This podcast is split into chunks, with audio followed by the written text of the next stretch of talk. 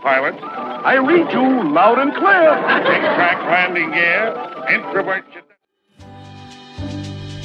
This is WeChat English 60 seconds.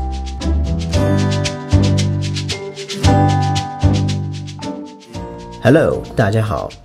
平时我们打电话时，常由于信号不好，需要重复对方的话来说明自己是否听清楚了。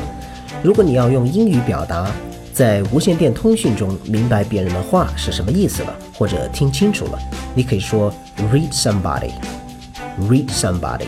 比如 read somebody loud and clear，read somebody loud and clear。